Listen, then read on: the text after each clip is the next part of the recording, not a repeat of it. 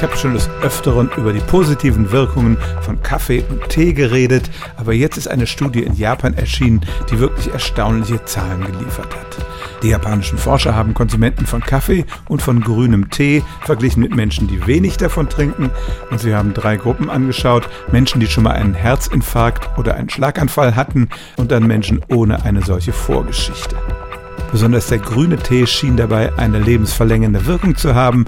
Am erstaunlichsten war die Zahl für Schlaganfallpatienten. Wenn die nachher mindestens sieben Tassen grünen Tee am Tag trinken, senken sie ihr Sterberisiko um satte 62 Prozent.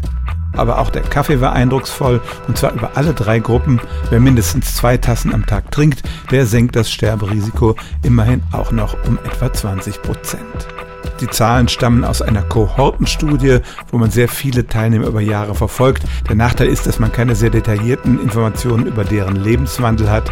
Und so könnte es auch sein, dass dieser Kaffee- und Teekonsum noch mit anderem Verhalten verbunden ist, das vielleicht auch dazu beiträgt. Aber es gibt tatsächlich ein weiteres Indiz dafür, dass der Konsum von Kaffee und grünem Tee das Leben verlängern kann. Stellen auch Sie Ihre alltäglichste Frage unter stimmtz.radio1.de.